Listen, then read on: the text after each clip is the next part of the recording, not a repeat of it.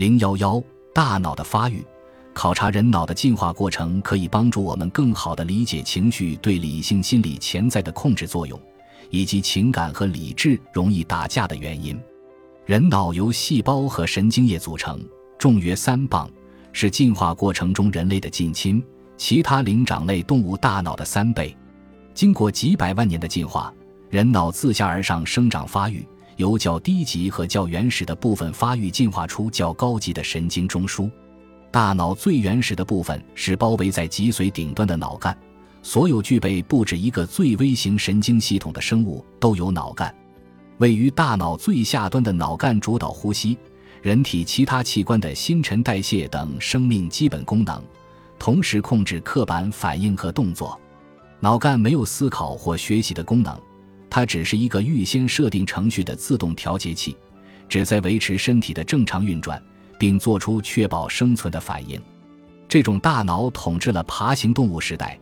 不妨想象这个画面：一条吐着信子的蛇面对攻击的威胁，发出嘶嘶的声音。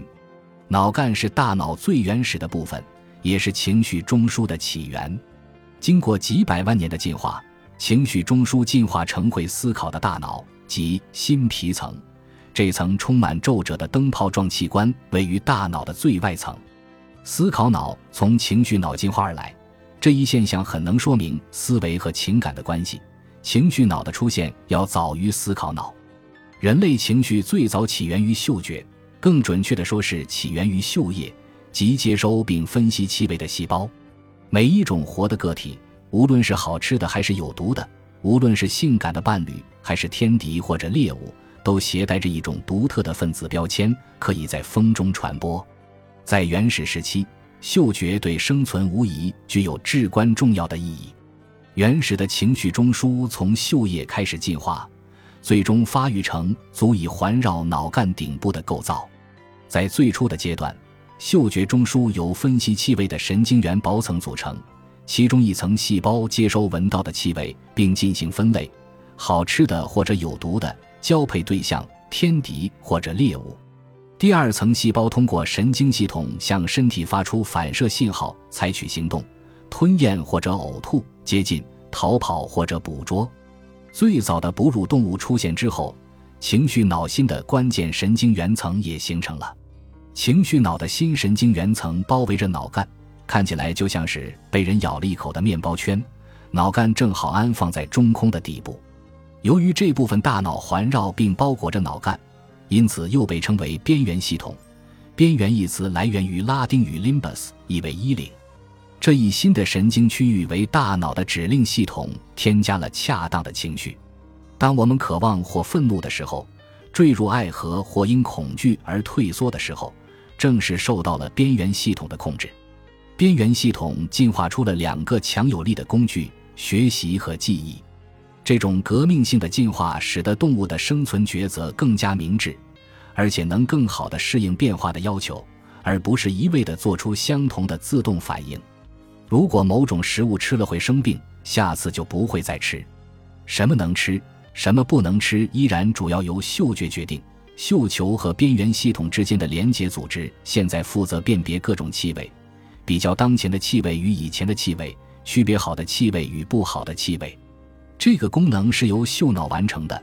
嗅脑的字面意思是鼻子脑，属于边缘系统神经网络的一部分，也是思考脑新皮层最基础的系统。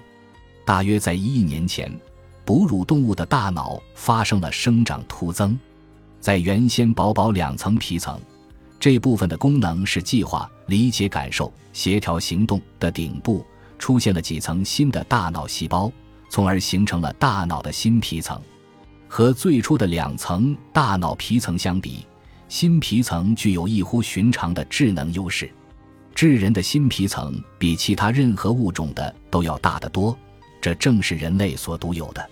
新皮层是思想的所在，它包含综合和理解感觉的神经中枢。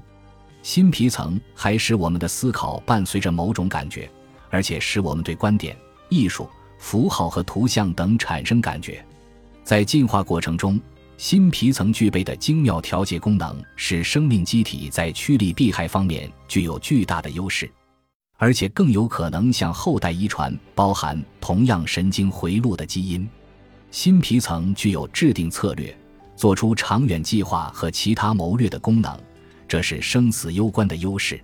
除此之外，艺术、文明和文化的繁盛也都是新皮层接触的硕果。大脑新皮层还为情绪生活增添了色彩，比如爱情，边缘结构能够产生愉悦和性欲的感觉，即激发性欲的情绪。